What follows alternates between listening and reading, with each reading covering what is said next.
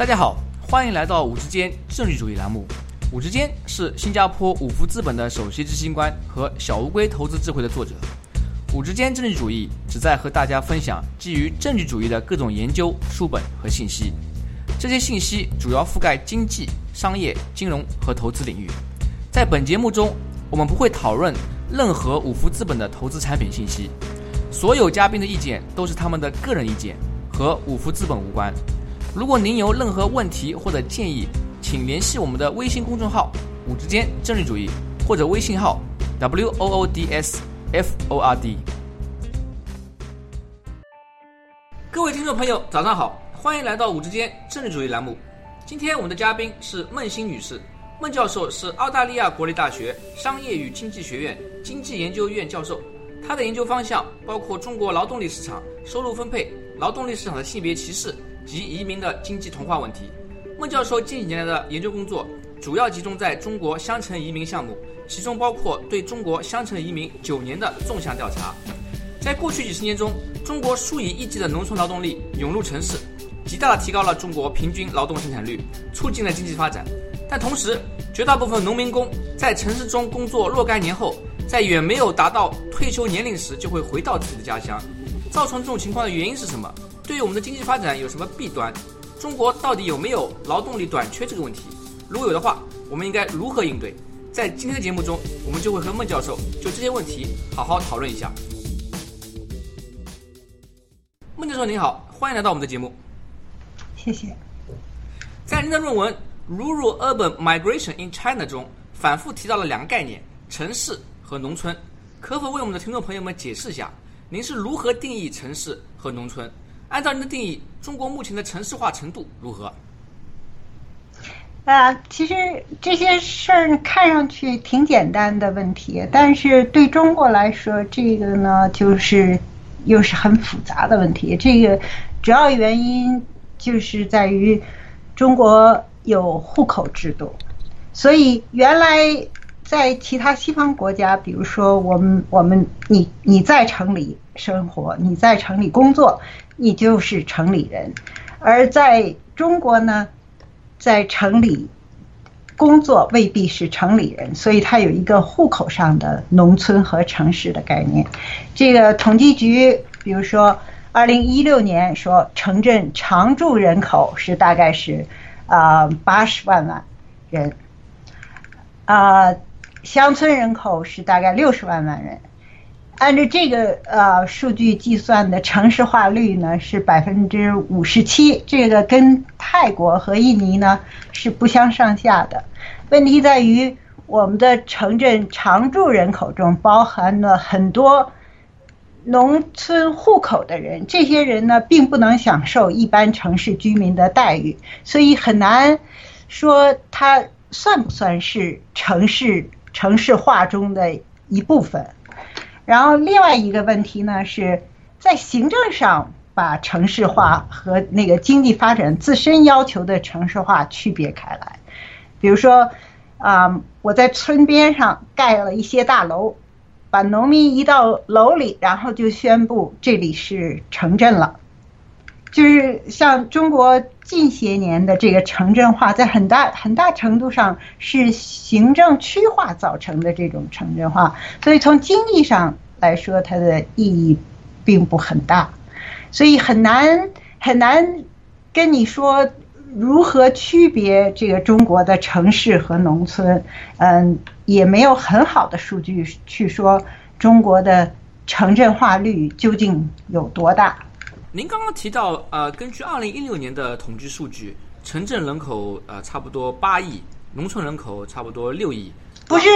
他说的是城镇常住人口，这个和那个和这个户口人口还是不一样的哈。对。哦，就是说，其实这个城镇常住人口八亿中有不少是农村户口。农村啊，农村户口在城市工作的。啊，他们在城市里打工，然后呢也被算进去。那就是说，对对对，呃，实际上现在农村户口的人还占到百分之六十六十几到七十的样子。啊，就是说，如果我们从户口来看的话呢，中国绝大部分人口还是农村人口，百分之六十多到七十。但是如果我们看他们的具体的生活呢，呃，看他住在哪里，在哪里工作呢，啊，又反过来，啊，更多的人啊，百分之五十七啊，嗯，接近百分之六十呢，是生活在城市之中。对对对，啊，那就是这样一个是这样啊，嗯呃，大概的分布情况。关键问题，他生活在城市里，他并不能完全接受到城市应该为他提供的那些服务和那些啊保险保障制度。对，就是您在论文中提到，即使控制了诸如年龄、工作经验、学历、健康程度等因素，农村户口劳动力的收入还是要比城市户口劳动力的收入低百分之四十左右。可不可以帮助我们的听众朋友们分析一下，这背后的原因是什么？农村户口为什么农村户口的人到城里来工作，即便把他的学历啊什么什么都都控制以后，仍然有很大的一块差距呢？这有两种可能，一种可能呢是直接的，就是对他们的歧视，就是一个是说有些工作他们不能工作，他们不能找，比如说呃九十年代那个时候呃城里工作比较难的时候，呃。各个城市实际上都有，就在网上发布这些工作是不能给农民工开呃做的。现在没有这种直接的这个歧视，明目张胆的歧视了。但是呃，实际上仍然每一个人的心里仍然有这样一一个尺子：你是农村来的还是城里的人啊？这这个如何找工作，仍然还有这样一个区别。还有一个可能呢，就是说。它是间接的一种歧视，就是说，在农村各种服务、各种啊、各种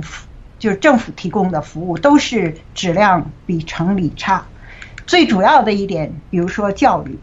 就是在农村的教育质量因为非常差，所以农民的教育水平可能就比。城里人要低，这并不是因为他们能力不行，而是说他们没有得到这样的服务，所以这个从某种意义上来讲呢，也是一种歧视，是一种间接的歧视造成的。那么到城里以后，他同样的人虽然同样啊九年的教育水平，但是他的质量可能是不一样的，这样产生能力上的一些差距。这个跟他本人的努力什么都没有关系，就是因为他们没有接受到这样的教育。哦，您的意思就是说，即使是两位啊学历相当的，比如说大家都是初中毕业或者高中毕业，嗯，一位来自农村，一位来自城市，但是因为在城市中的教育资源更好，他拿到的这个城市中学校的文凭啊，其含金量要比农村中的学校的同样学历的文凭含金量要更高。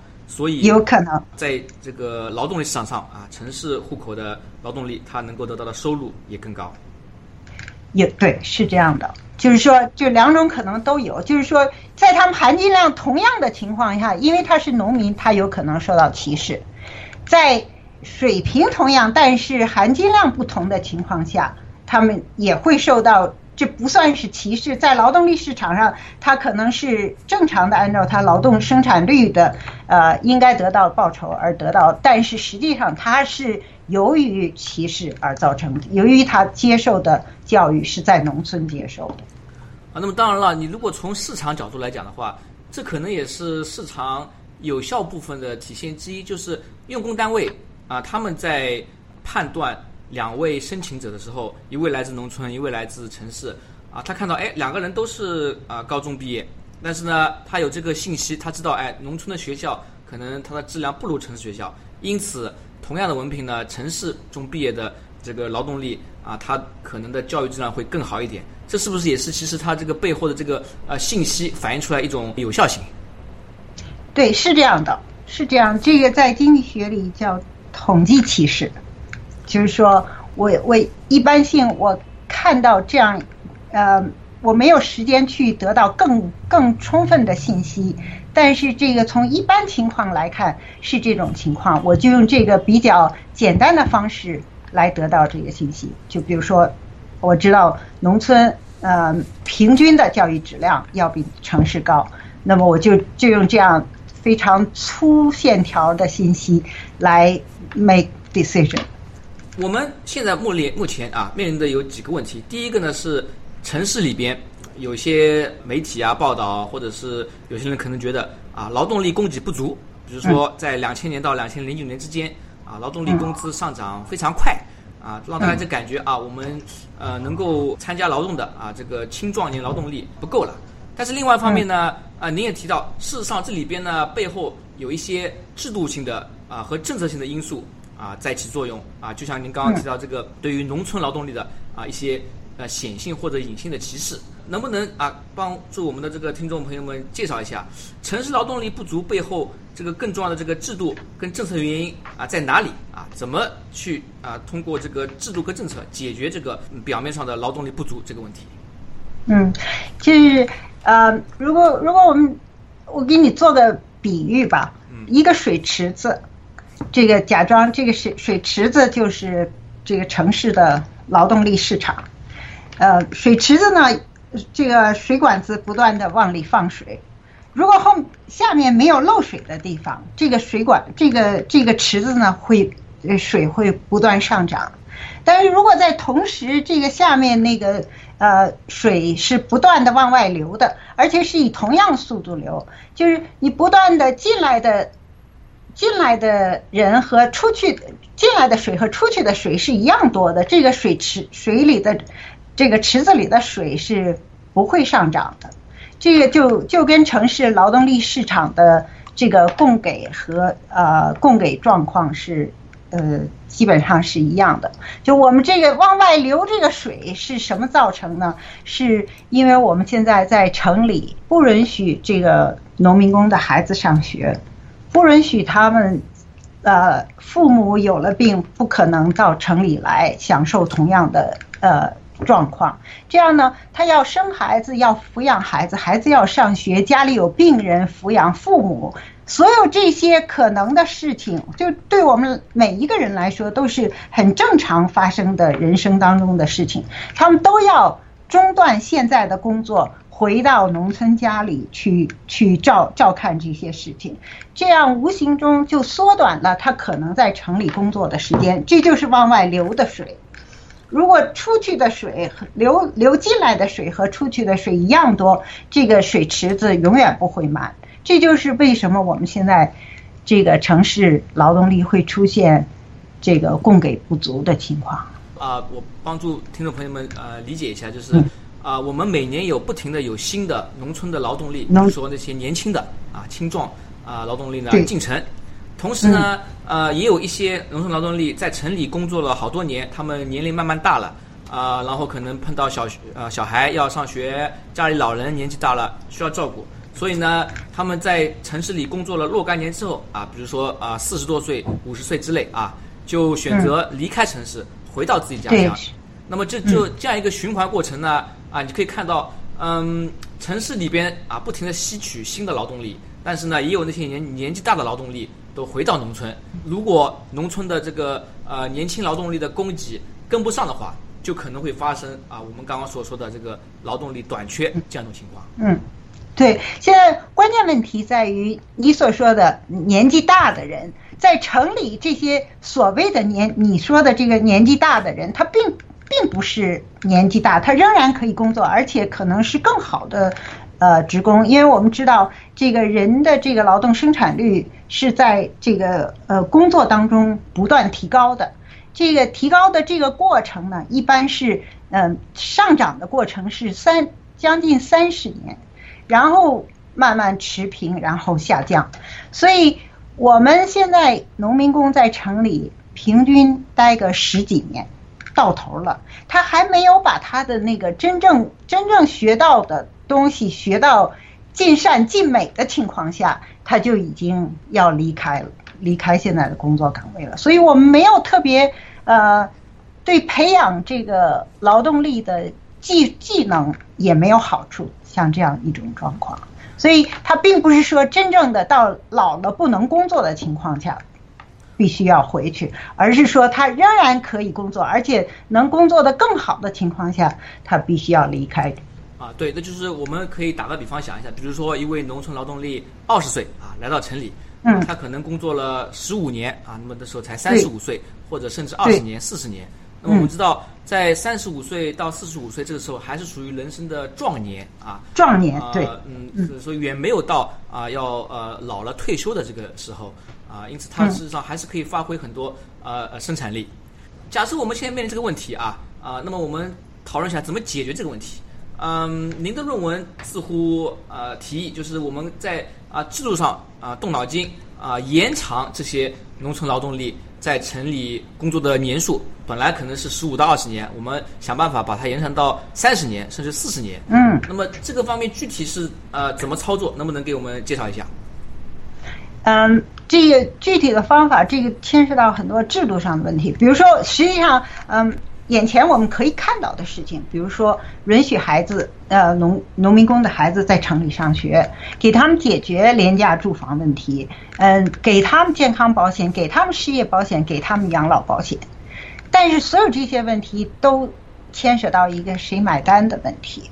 所以，如何解决这个问题呢？应该说。政府其实很想解决这个问题，但是确实比较难。那目前的财政政策是一般来说是中央出政策，地方买单。地方政府为什么要他来买单？他必须得有这个积极性才行，他有 incentive，这个买买这个单对我有好处才行。对。那么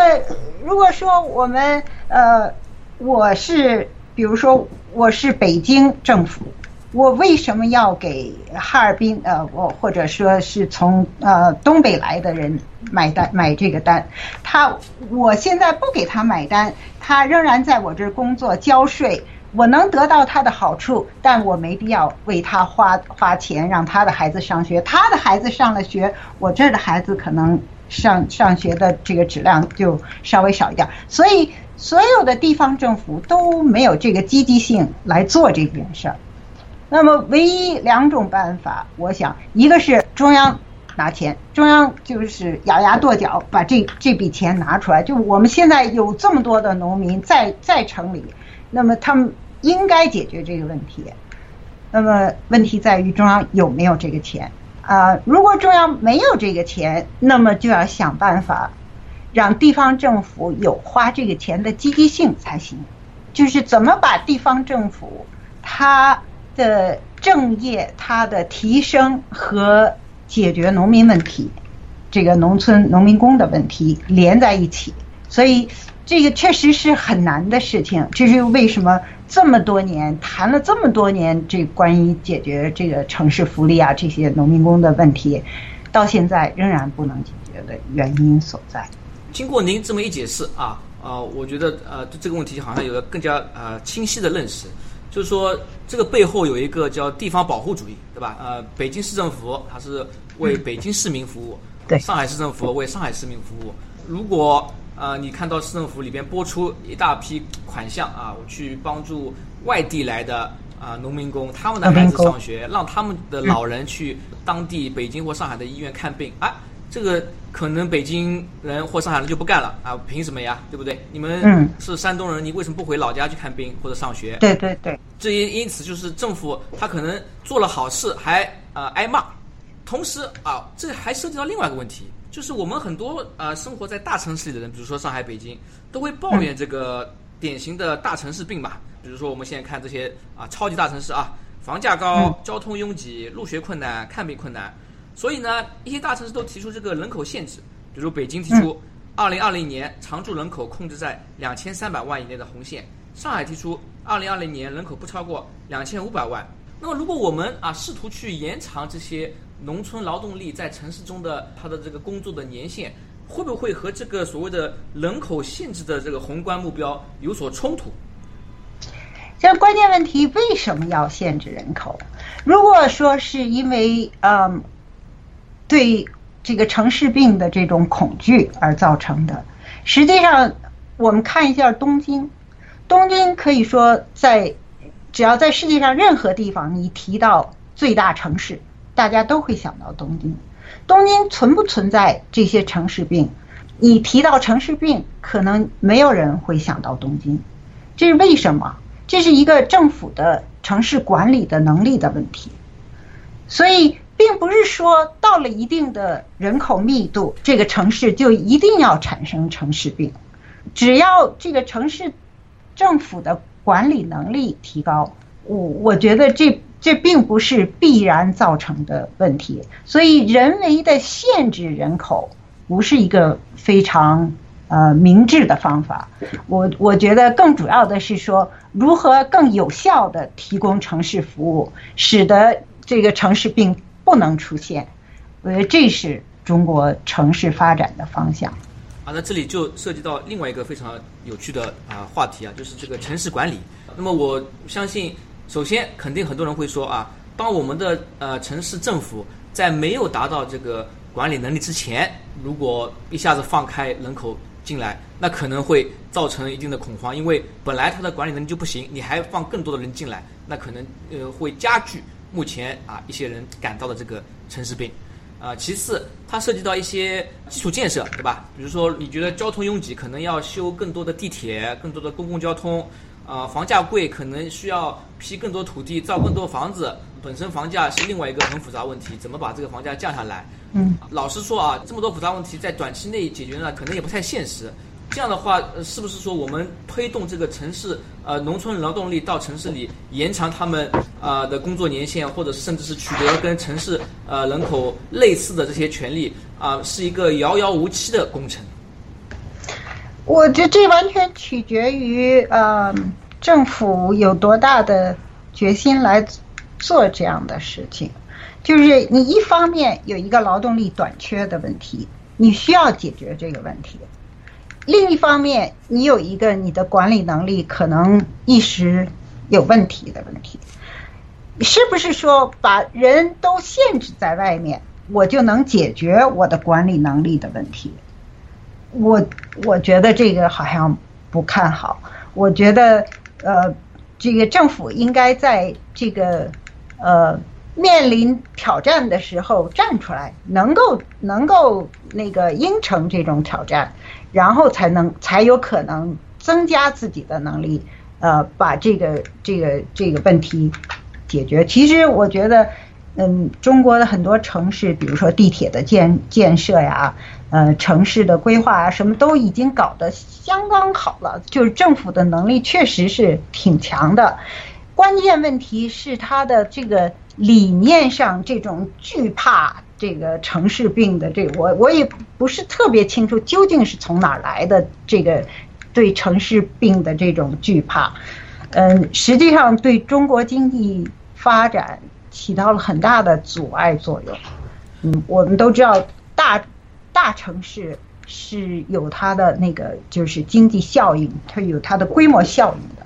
嗯，而不光是从经济上来说，而且大城市给人们更多的享受生活的呃可能可能性，因为大城市人口多，它需求就多，呃需求多呢，它的供给就就五花八门，什么都你什么都可以找到，所以大城市呢，从经济发展的角度来说，是不应该。人为的去限制的，当然，你如果说我已经到到饱和的地步，实际上这个饱和本身也是一个静态的观念。如果从动态的角度讲，这个这个技术总是不断发展的，你总是不断。原来你可能只能呃在就呃在在路上跑车，现在你可以到到地下去跑车，所以你能够呃呃承载的人就就不断增加。所以这个东西要要从如何增加我们自己的管理能力，而不是说限制人口的增长来适应我们现在的管理能力这个角度来做。确实，您刚刚说到就是大城市里得到的好很多好处，我相信很多呃在海外生活的中国人啊也有一个很强烈的感受。我们如果回国啊，呃，你拿出手机非常方便。啊，我要吃个什么东西，手机上点两下，哎，快递小哥十五分钟就送到了。啊，你想吃川菜啊、粤菜等等啊，呃，几乎是二十四小时。啊，那像这样的这个生活便捷，事实上啊，在国外很多城市是不可能达到的。啊，因为它没有这个人口，没有这个规模，所以也没有那么多五花八门的服务。对，是这样的。那如果啊，那我们反过来考虑这个问题。假设我们现在啊，由于政府面临各种困难啊，很难说去想象啊，我们给予农村户口这些劳动力啊和城市户口同等待遇。那么，如果目前这个状况持续啊，我们农村劳动力二十岁来城打工打个十年、十五年，三十多岁生了两个娃回去，不停的这样呃水流进流出，流进流出。如果目前这个状况持续，在接下来，比如说十年、十五年，会有什么让人不愿意看到的不良后果吗？呃，这咱们这样来想这件事儿哈，现在城市劳动力紧张，尤其是呃，就是技术呃比较低技术的这个劳动力紧张，啊比较紧张。那么从企业的角度，如果我去得到低技术的劳动力的可能性越来越小的话，那我就要修改我的技术，让它变成高技术的。这个这个只需要高技术的劳动力，需要的人越来越少，需要越使用更多的机器自动化。嗯，对，在在这种情况下呢，我们国家还有很多很多，就是呃教育质量比较差的农民，他可能就不会，今后就不可能再找到工作了。现在我们又呃一一直要求大家。到小城市去，就是在村子旁边建一堆大楼。这个这村子旁边建的这些楼呢，没有问题。关键问题是，他们应该去哪儿找工作？将来这些人找不到工作怎么办？这些呢，可能是政府现在也需要考虑的一个问题。就是说，没有问题。如果我们有足够的钱来来来。